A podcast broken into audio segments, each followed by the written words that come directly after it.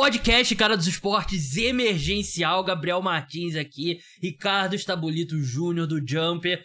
Vamos falar de uma das maiores vitórias da história da seleção brasileira masculina de basquete.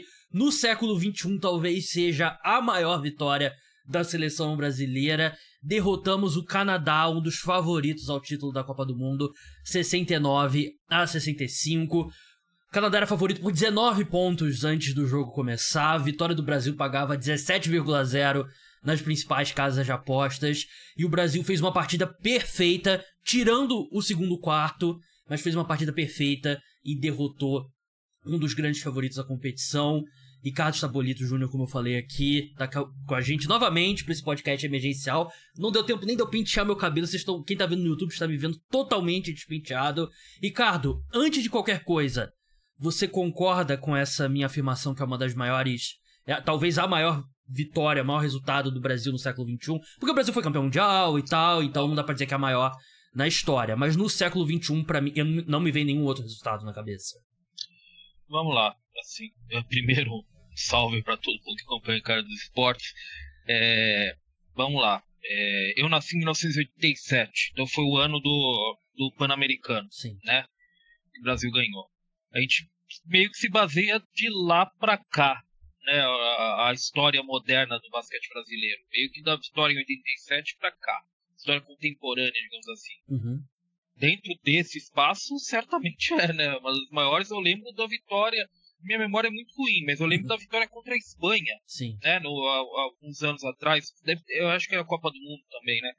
Ou foi a Olimpíada, eu não e lembro. Que tinha uma história também Espanha, da Espanha tá? preferiu o cruzamento. É. Isso.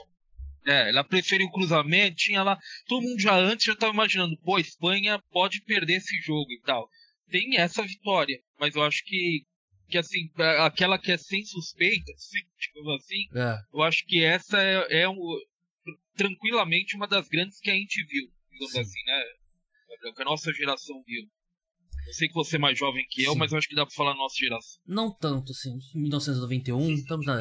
somos todos millennials, né? Mas um jogo fantástico, é difícil até saber por onde começar. E assim, primeiro quarto, o Brasil vence, 16 a 13. Segundo quarto, Canadá atropela, 24 a 11, né? E aí a gente, eu já tava resignado, já tava. Comecei a pensar no meu almoço e tal, e pensar, pô, não sei se eu vou acordar cedo no domingo para ver Brasil e Letônia e tal. O Brasil volta muito bem no terceiro quarto, vence o quarto 18 a 15 e vence o último quarto por 24 a 13. Uma atuação que, assim, claro, é óbvio olhando pro placar. O Brasil fez 69 pontos. Não foi, foi um absurdo ofensivamente. Achei que o Brasil tinha um plano claro, que era desacelerar o jogo. Quanto mais posse de bola tivesse na partida, melhor pro Canadá. O Brasil desacelerou o jogo no ataque e teve uma atuação fantástica defensivamente. Foi, assim, muitos, muitos méritos pro Gustavo De Conte, Gustavinho, técnico da seleção, porque ele fez um plano de jogo perfeito. A gente até falou aqui no podcast, eu falei que eu achava que a gente ia ver o Jorginho no, no Shea, o, ia ter o Iago no, no John Brooks e tal. Ele marcou maior parte do jogo o, o Shea com o Iago mesmo, e o Iago fez um trabalho muito bom. O Jorginho, no final do jogo, fez um trabalho muito bom contra o Olinick, que é bem maior do que ele. O Caboclo, o Caboclo muita parte do jogo no, no Olinick também. E a, o Jorginho, muitas vezes, uma parte do jogo no, no RJ Barrett. Mas tem que começar pela defesa, né, Ricardo? Foi uma atuação defensiva da seleção brasileira absolutamente perfeita. Muito, muito boa. Acho que não teve. Para começar, não teve ponto fácil. Né? Aliás, foi um jogo que não, não teve nada fácil no jogo, digamos assim, né? Porque foi um jogo árido, né? Digamos assim, foi um jogo bem desértico. Que era o jeito que tinha que ser pro Brasil. Né? O Brasil foi o que você disse. Eu até estava comentando com, com grupo de, dos amigos aí que falaram, pô, o Brasil vai ganhar, não sei o quê. A chance do Brasil era transformar esse jogo num lamaçal. E foi isso que, que foi. O Brasil transformou o jogo numa modorrência, né? Um jogo travado, um jogo árido, um jogo né, preso. E era a chance do Brasil fazer isso. O Brasil pareceu. O que eu acho especial nesse jogo é que nessa pegada aí do jogo árido, do jogo pesado, o Brasil pareceu o time mais forte, quadro que é impressionante quando você está falando do outro lado de um time com nove jogadores NBA. O Brasil pareceu um time mais forte, mais corpulento, mais, né, para esse jogo ele me pareceu melhor do que o Canadá. Que é impressionante. Eu acho que não sei se dava para cravar que, que seria assim. É...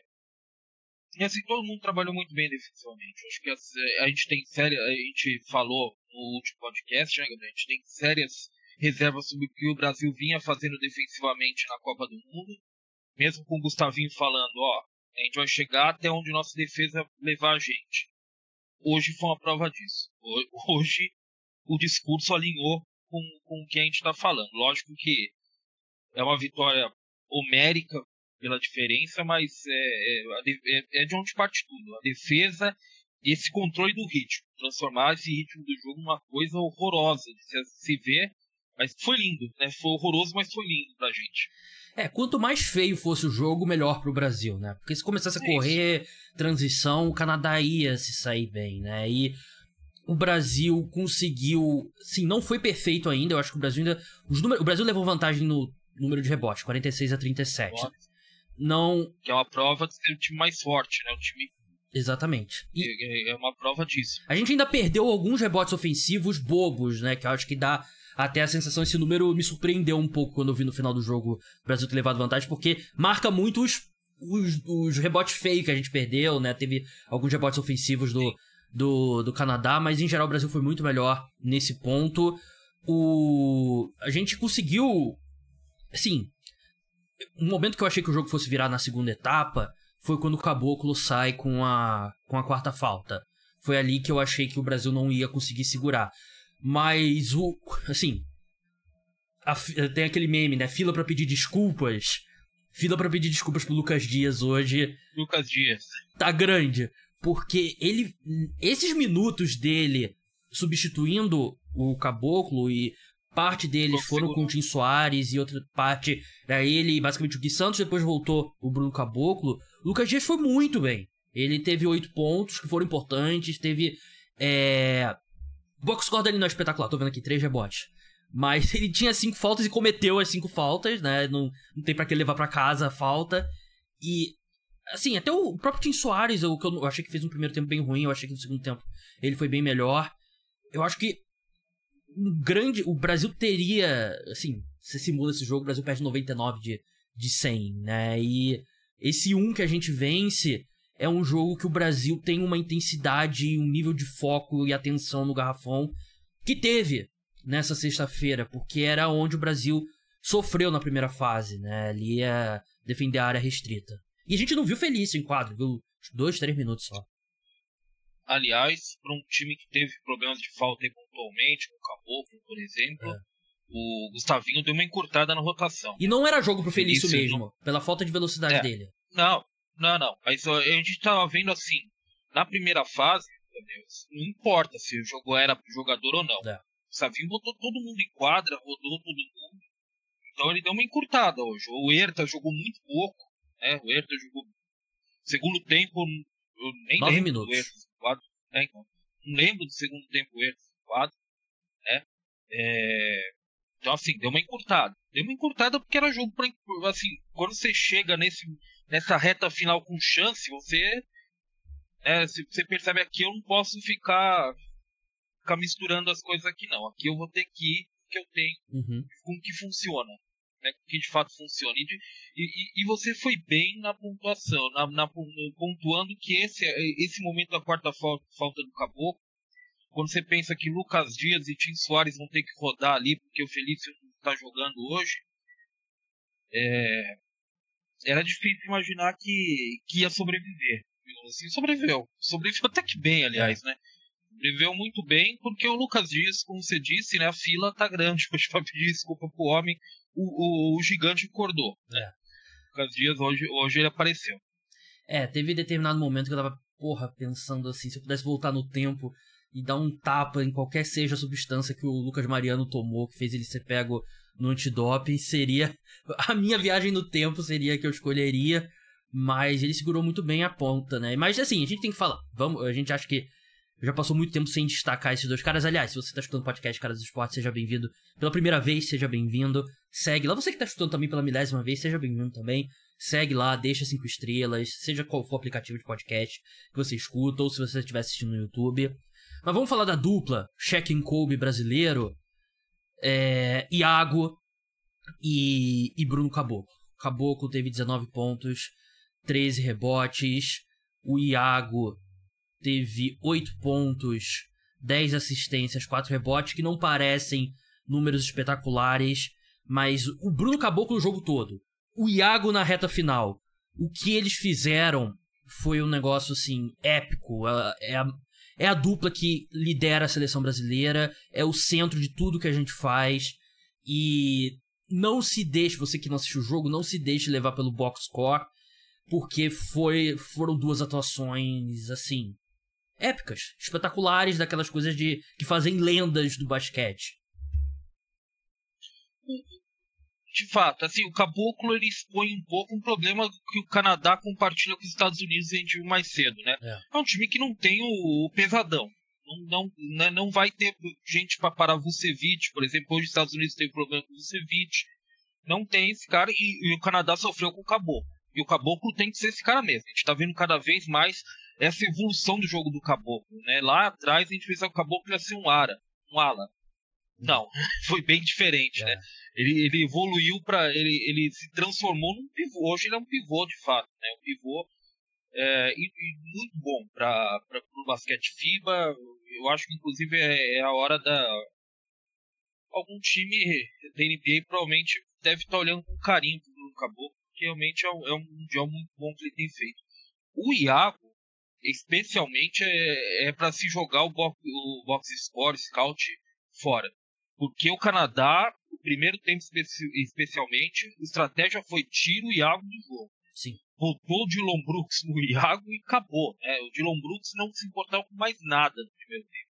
E ficava, era o mundo acontecia ali, tinha oito jogadores jogando basquete, o Dylan Brooks e o Iago né, uhum. é, separados.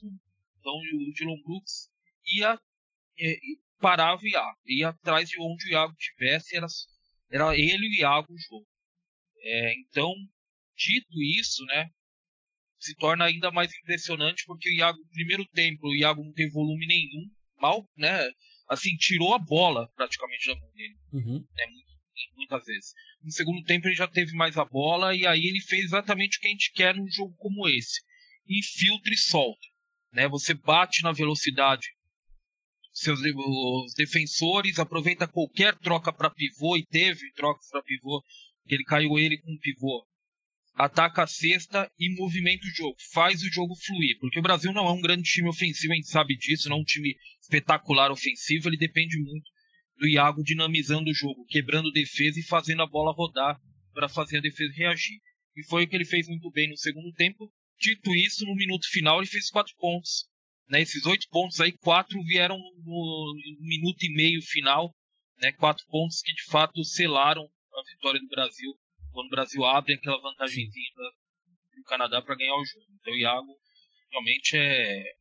Você pegar aí esses oito pontos, é resistência e tal, se achar ruim, você para, assiste o jogo. É. Né, porque eu Outros é, destaques aqui. Assim, ninguém jogou mal, eu achei que ninguém destacadamente jogou mal. É, eu achei que o Jorginho de Paula também, ele é outro que termina com seis pontos. Mas, assim, o plano do Canadá é claramente, como você falou, concordo plenamente. Era tirar o Iago do jogo. O plano do Brasil, a sensação que deu é: a gente vai fazer um trabalho no Shea, mas a gente também não vai fazer que nem, por exemplo, a Austrália fez contra, o, contra a Eslovênia mais cedo, que era dobrar basicamente o tempo todo no Luca, e nisso os outros jogadores da Eslovênia começaram a pegar fogo e a Eslovênia ganhou da Austrália, a Austrália está eliminada. O plano era você marcar o time, não só o Shea. Tanto que a gente viu, por exemplo, o RJ Barrett terminar com 4 pontos.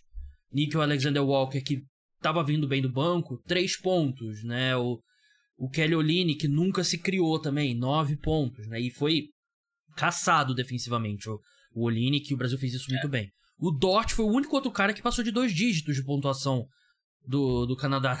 E não é nem a dele, né? Ele é, um, ele é um especialista em defesa.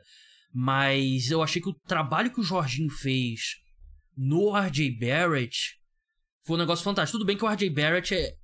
Sim, ele sumiu um jogo importante. Quem assistiu o jogo do Knicks não, não tá nada surpreso, né? E eu tenho minhas ressalvas com o RJ Barrett, é um cara que. Assim, alguma hora ele vai ter que deixar de ser promessa e vai ter que ser o jogador que ele é. Mas o, o, trabalho defensivo que o Jorginho fez também no, no RJ Barrett foi muito bom. E o Gui Santos. Gui Santos eu achei que jogou muito bem também. 10 pontos e. Quem poderia imaginar que o Gui Santos jogando melhor, jogando mais tempo ia ia produzir é. mais e ajudar o ataque do Brasil, né? Acho que esse foi um erro dos dois primeiros jogos, que foram foi consertado contra a Costa do Marfim já. É. é todos em choque, né? É. Com o Gui Santos. Mas enfim, é, assim, eu, eu, tinha. Ah, lembrei, eu ia falar, eu tinha Sim. algo muito inteligente para falar que eu, eu tô esquecendo, não. E não é tão inteligente. Eu acho que é o único, o único jogador que eu olho, assim, eu bato o olho. Por exemplo, eu bati o olho aqui, eu vi Léo Mendel 2 para 11 de field goal e eu tomei um susto. Porque no primeiro tempo ele foi muito bem, né? Não. É. Não, ele não, é, exatamente, ele não, assim, o impacto dele tá longe de 2 para 11. Talvez o único jogador que tem alguma ressalva, que é uma ressalva que a gente já faz ao longo do mundial, tá tão bem é o Vitor Benite, mas assim, hoje não é dia para fazer Sim. ressalva a ninguém. Hoje é dia de todo mundo ser celebrado, todo mundo comemorar.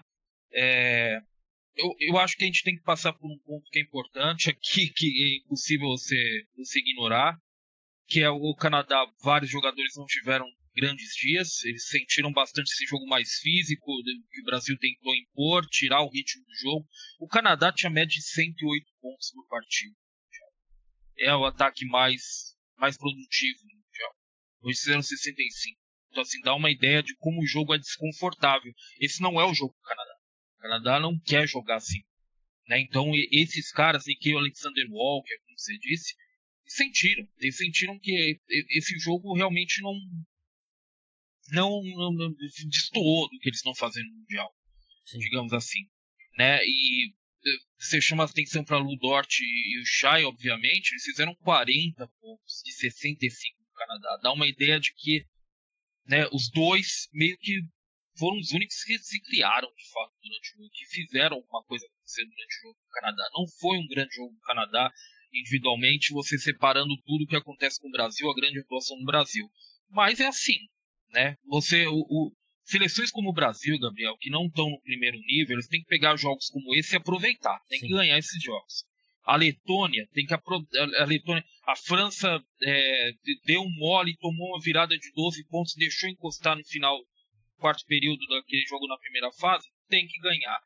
É assim que funciona. O Brasil fez o trabalho dele, ele aproveitou uma noite, uma noite para eles lá em, em Jacarta, né? É. Que estava muito ruim do, do Canadá e fez o trabalho. E também tem uma participação sobre isso, como eu disse, porque é, transformou o jogo numa coisa totalmente atípica para o Canadá no Mundial. Sim. O Canadá, o jogo, menor pontuação do Canadá no Mundial foi 95 pontos no partido. Então ele foi 30 pontos a menos do que, esse, do que esse, menor pontuação que eles tiveram nos três primeiros jogos. Foi um jogo totalmente diferente de tudo que eles enfrentaram até agora.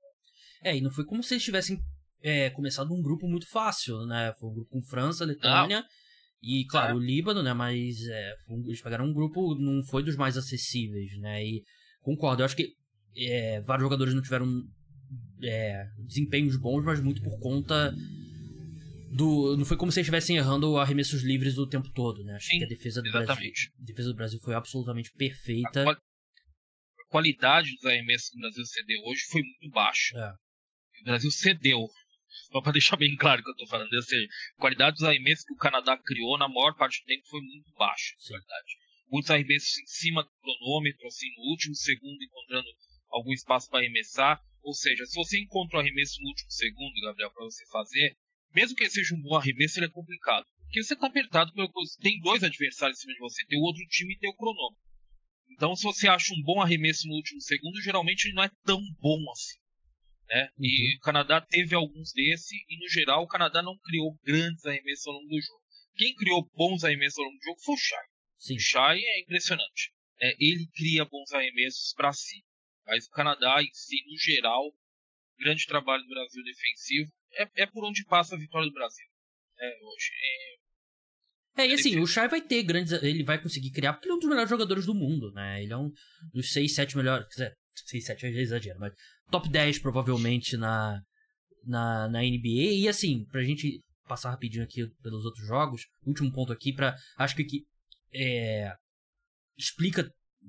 É um ponto que explica bem como não teve, assim, não teve dose de sorte nesse jogo. Claro, sorte sempre tem. Mas o Brasil arremessou 19% de 3. Acho que Exatamente. se você. É, é, isso. Tava esquecendo disso. É. 5 para 27, 7, se eu não é. me engano, né? Se você vai desenhar antes do jogo, pô, como que o Brasil vai ganhar o, esse jogo? O Brasil vai arremessar 15 de, sei lá, 15 de 35 de 3, 15 de 40 de 3.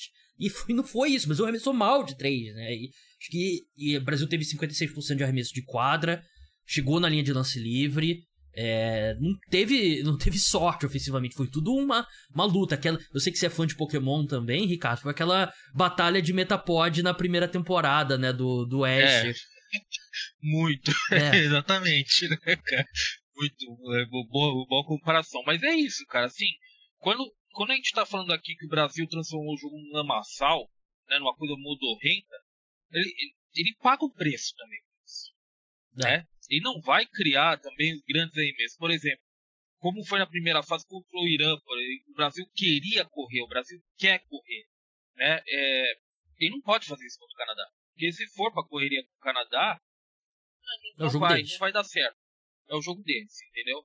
Que é um pouco que o Brasil aconteceu com o Brasil contra a Costa do Marfim. Muita gente falou, o Brasil foi pouco intenso contra a Costa do Marfim. Eu acho que tem um segundo lado nisso. Eu acho que o Brasil olha para Costa do Marfim e fala: se eu correr, eu estou dando o cenário para o franco atirador. Costa do Marfim. As seleções africanas correm, é isso que elas conseguem fazer geralmente. Né? O, o, regular deles é correr. Aí o que vier lucro em relação a, a, tirando isso, né? Então é, é um pouco o que aconteceu também com o Costa Marfim ao contrário. É, o Brasil tinha que fazer esse jogo. Tinha uhum. que fazer esse jogo de, de, de lamaçal mesmo. Jogo modorrento, jogo lento e pagou por isso também. A qualidade arremessos do Brasil na maior parte do jogo também não foi excelente, não. mas é, o, o, Brasil tinha uma vantagem muito grande sobre o Canadá que é representado no acabou. Né? Ponto lá dentro do garrafão, nada foi fácil no jogo, mas para o Brasil pareceu bem mais fácil do que o Canadá. Sim. O Canadá, o que teve de bola que passou para dentro do garrafão Canadá, chegava lá dentro, os caras jogavam para cima, tipo, bola saía, a bola passava direto, só batia na tabela e voltava, sabe? O que é um sinal de boa defesa de garrafão do Brasil, boa proteção de área. Né? O Brasil tinha isso de vantagem sobre o Canadá. Sim. Né? Tudo em torno do garrafão do Brasil foi muito mais bonito do que do Canadá. Canadá foi um horror. Chegar perto do garrafão, né, os arremessos do touro, que é o que o Brasil precisa fazer. Graças, muito graças ao Caboclo, né? Que realmente está fazendo um Mundial fantástico. Para encerrar esse grupo, né, na outra partida do grupo, a Letônia surpreendeu a Espanha. Aliás, não acho que não dá nem pra chamar mais surpresa, né? A Letônia, 74 a 69. E basicamente agora. Basicamente não, todo mundo no Brasil, no grupo do Brasil tem a mesma campanha: três vitórias, uma derrota, sete pontos. O caminho do Brasil agora parece ser bem direto, né? Tem mais combinações de resultado assim, mas Brasil ganha da Letônia, Espanha perde pro Canadá, Brasil tá nas quartas de final. É isso, né? É, e na verdade, né, o que se desenhou aí são dois jogos para duas vagas, realmente dois mata-matas, basicamente, é. né? Porque você vai é, é muito o que está desenhado aí. Lógico que a FIBA tem essa coisa de saldo de ponto que para mim é muito estranho. De saldo de ponto, eu não quero bem. Pra, eu, eu gosto de uma situação como essa. Né? Você tem dois jogos, basicamente, você tem duas vagas, esses dois jogos é meio que confronto direto um contra o outro. A gente não estava esperando muito que isso fosse acontecer, né? O Brasil disputando uma vaga com a Letônia diretamente Espanha e Canadá se matando do, do outro lado. Mas é, é muito que está parecendo que se desenhou. É, lógico que você tem que fazer conta aí, tem umas coisas de saldo, mas se desenhou aí é isso, né? Tá, tá bem encaminhado para isso. E o que é engraçado é que a gente estava falando aqui que pô, Estados Unidos e Canadá são as duas vagas olímpicas. Não sei.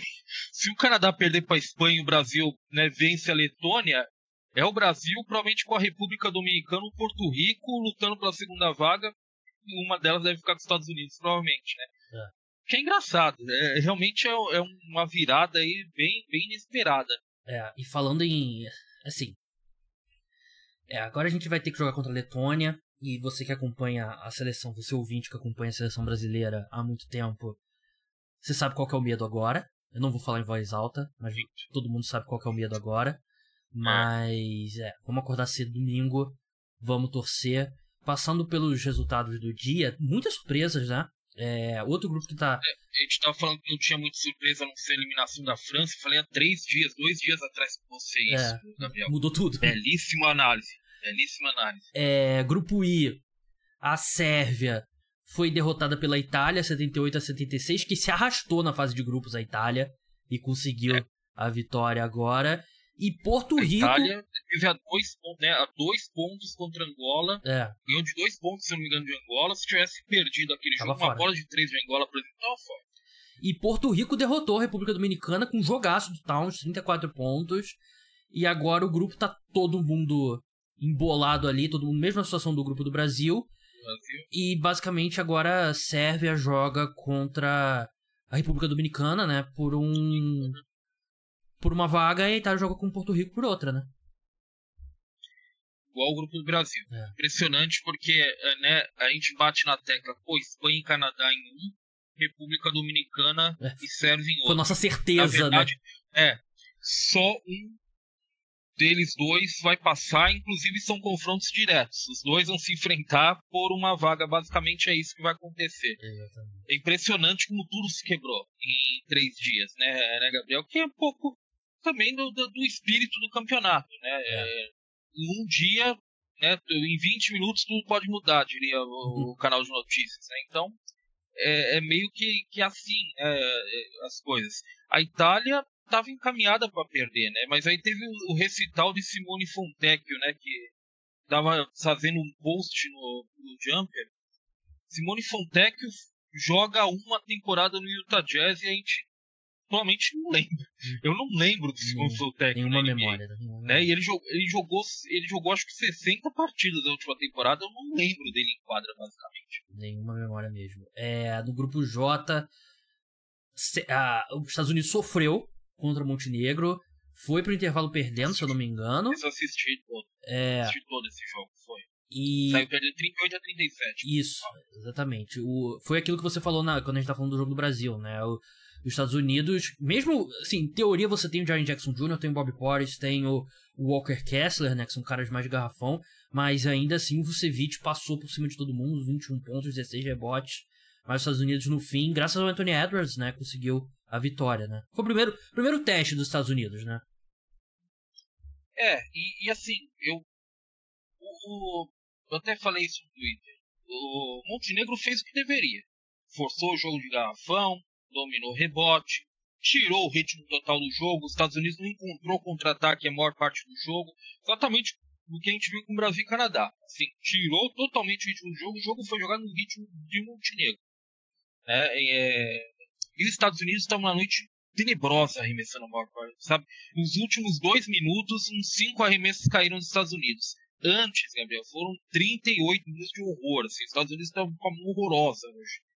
Então, meio que foi o, o cenário para os Estados Unidos perder. Não perdeu, porque no final, como eu disse, os dois últimos minutos caíram cinco arremessos ali e abriu uma vantagem segura. E, e é aquela história. Os Estados Unidos ainda, sabe, mesmo quando a coisa está difícil, encontra, sabe, É. sai alguma coisa. Né? No garrafão, por mais que, o- que o, Nikola Vucevic tenha dominado o jogo no garrafão, quando não era o Vucevic, tudo é um parto, porque o Jaren Jackson é muito mais atlético que todo mundo, então faz, sabe, né, tem aquele arremesso que parece livre para um jogador normal, o Jaren Jackson sai de um lugar qualquer, que ele é obviamente muito mais atlético do que o, sei lá, o Milutinovic, né, o- né, e, e- e sai de- do, do nada, dá um toco nele, que é isso que os Estados Unidos faz, mas foi um jogo complicado, foi um jogo emboscado, é, jogo, uma noite que, sinceramente, os Estados Unidos não estava minimamente inspirado também, além de Montenegro dominar o ritmo do jogo. Um teste interessante para os Estados Unidos, embora, assim, se for jogar outra partida que nem essa, viu, Gabriel? Vai ser duro não só dos Estados Unidos ganhar, vai ser duro de assistir. Hoje foi sofrido os Estados Unidos jogar basquete. É, os Estados Unidos está classificado, Lituânia classificada também, Lituânia que atropelou a Grécia. passou, É, 92. Outro. Essa é uma análise que envelhece bem. A Lituânia é o melhor time que ninguém tá falando. É, agora vai vai ter Estados Unidos e Lituânia ali pela pelo chaveamento ali na- nas quartas de final, né? Eles cruzam grupo J cruza com o grupo Agora eu perdi aqui. chaveamento, vamos ver se eu acho.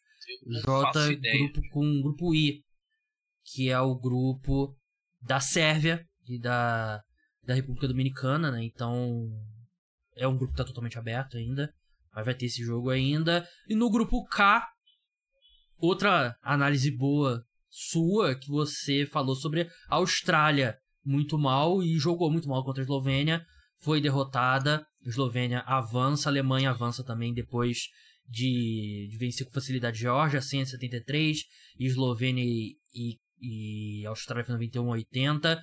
E Eslovênia e Austrália foi aquilo que eu falei, né? A Austrália, é, o plano era tirar o Luka Doncic do jogo, e eles fizeram a bola andar. O Luka Doncic teve problema de falta também em determinado momento do jogo.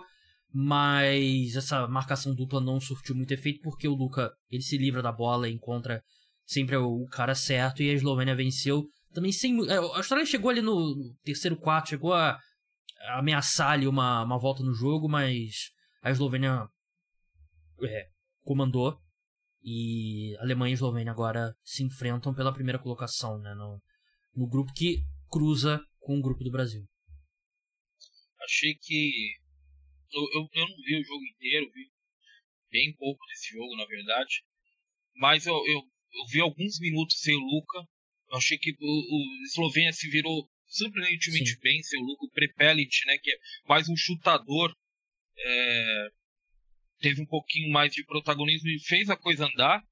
E a Eslovênia tem um jogador que não é, que é naturalizado, obviamente, e que a gente fala, a gente só fala dele em Copa do Mundo, em Olimpíada e tal, que é esse Mike Tobin, pivô. Ele é um pivô de alto aproveitamento, ele é um pivô que o Luca Doncic geralmente joga a bola para ele e ali acha uma cesta ali dentro. Ele é um bom escudeiro. Pra quem tá acostumado com o Dwight Powell, né? É. O Mike Tobin ele é bem mais eficiente do que esses pivôs que, que o Dallas teve na última temporada no basquete FIBA. O Mike Tobin, ele, geralmente, ele corresponde viu, Gabriel, não é um grande tomador de decisão, não é um grande pensador do jogo, mas ele é um corpo grande para se ter ali perto da cesta e ele põe a bola para dentro. E ele ajudou a desenrolar também um jogo em que, que a Eslovênia deveria ter sofrido mais, vamos ser sinceros. Acho que foi. Né, a Eslovênia deveria ter sofrido mais esse jogo, não sofreu. A Austrália é um. Eu não acho que a Austrália foi tenebrosa, mas abaixo das expectativas e o basquete apresentado, especialmente, não, não gostei muito.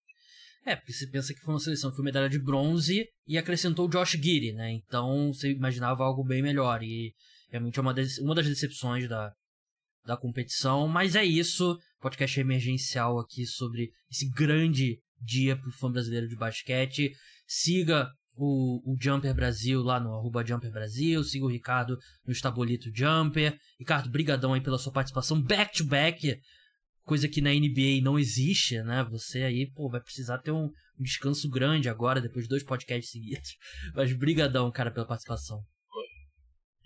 Poxa, num dia como esse pode, pode ser emergencial mesmo que a gente dá um jeito. A gente, a gente aparece, viu? Pode, pode contar por conta e risco do, do, de quem convida, como sempre, me chamar. Tamo junto aí. Fica um abraço para todo mundo que acompanha o Cara dos Esportes também. Até a próxima. Então é isso, pessoal. Podcast Cara dos Esportes volta no domingo, depois da, da segunda rodada da segunda fase. Vamos torcer bastante pela seleção brasileira. Tem podcast sobre NFL também no domingo com preview, palpites para Conferência Americana e Super Bowl. Último domingo sem NFL, no próximo domingo já tem temporada da NFL. É. Então, ó, comece a acompanhar, Ricardo. Sei que você não é um fã é, não é que eu não sou um fã, eu acho que é um esporte muito legal de deixar a TV e eu estar tá fazendo outras é. coisas, eu, eu gosto. Assim, eu ia falar, é um não esporte é um que eu gosto muito de deixar. Não ia dizer que você não era não, fã. Não, não é. sou, não sou um pensador do jogo, não sou o cara. Se você mostrar prancheta, eu não sei o que tá acontecendo. Só vejo um monte de coisa misturada. Mas então, se você, assim como o Ricardo, ainda não acompanha de perto, acompanhe, vale bastante a pena. Então é isso, pessoal. Até a próxima. Tchau.